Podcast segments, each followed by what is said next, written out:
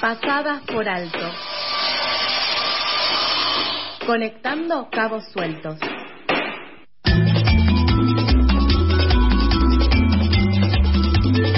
Volvemos entonces, eh, así como vuelve el regreso de una columna para quienes nos siguen desde el principio, ¿sí?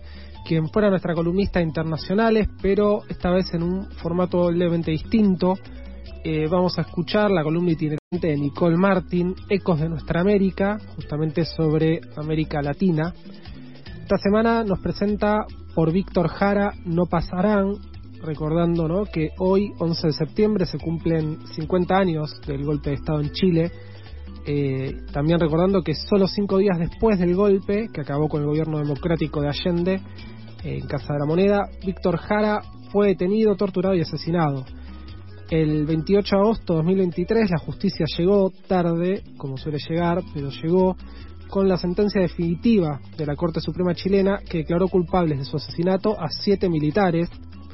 Llegó tarde y llegó poco porque las penas son de entre 8 y 25 años de prisión.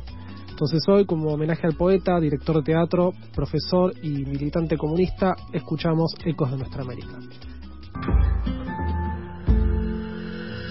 Un grito corre por entre los montes andinos, se arrastra por las llanuras del norte, lenta e intensamente se ramifica por las venas abiertas de América Latina. Es el fuego de un pueblo que comparte los sueños, también las pesadillas, las voces que laten en los ríos y los cielos, en un reclamo de vida digna para nosotros, que aunque nos han intentado extinguir, seguimos resonando en el viento. Yo soy Nicole Martín y estos Ecos de Nuestra América en la Luna con Gatillo. Este 11 de septiembre se cumplen 50 años del golpe de Estado en Chile.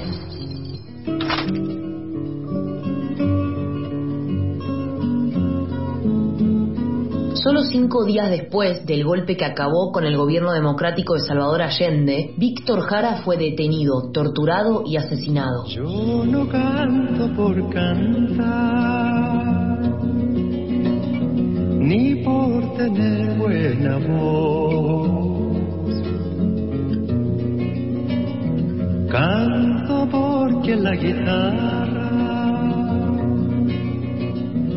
tiene sentido y razón.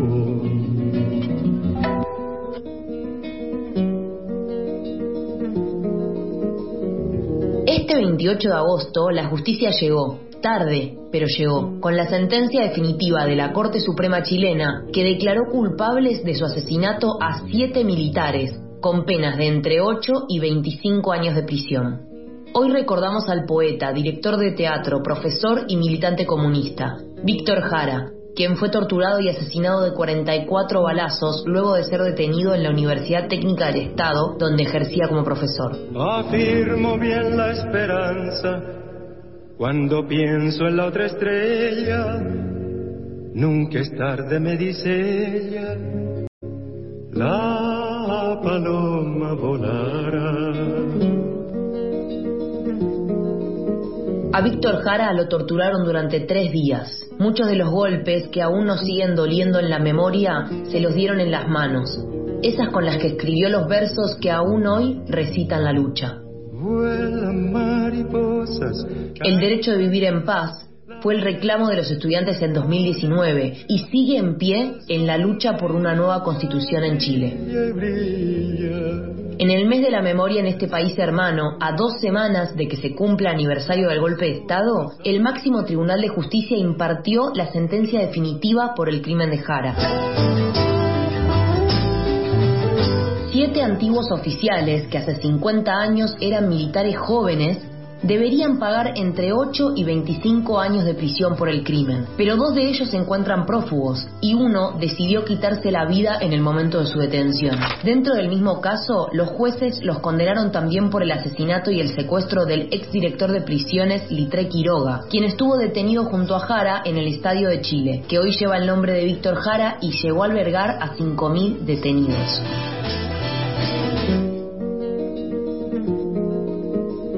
La sentencia definitiva revivió el dolor y generó conversación y discusión en Chile. Y aparecieron dinosaurios. que relativizaron la violencia y la dictadura y hasta reivindicaron a los militares.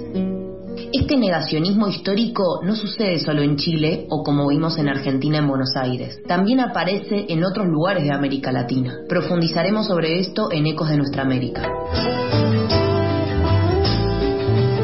Aunque no hay sentencia que repare pérdidas como esta, que los crímenes de lesa humanidad no queden impunes en el olvido da esperanza. Solo con memoria tendremos el poder de no repetir la historia.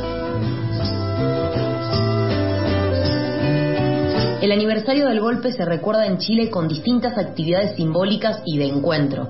Así como en 2021, Abuelas convocó a plantar 30.000 árboles como acto de memoria viva en Argentina, en Chile fueron plantados más de 300 árboles nativos en el memorial de Víctor Jara, Litre Quiroga y otras tres personas no identificadas, el cual se ubica al costado del cementerio metropolitano, el lugar donde llegaron cerca de 150 personas para trabajar en la recuperación del espacio.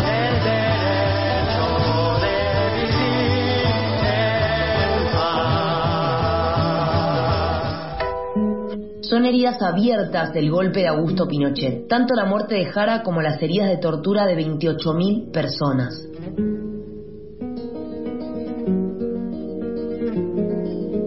Recordemos que se contabilizan 3.227 personas asesinadas en la dictadura chilena y unas 200.000 fueron obligadas al exilio.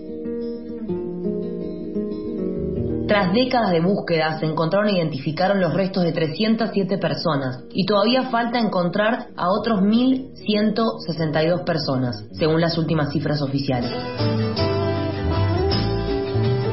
Frente al negacionismo histórico que camina por las calles de América Latina, este creciente movimiento que ocupa lugar en el discurso de las derechas, que capitalizan la indignación y la rebeldía popular de unos confundidos para justificar los genocidios y sus violaciones de derechos humanos, defendemos la memoria, condenamos el terrorismo de Estado y repetimos hoy más fuerte que nunca, no pasarán.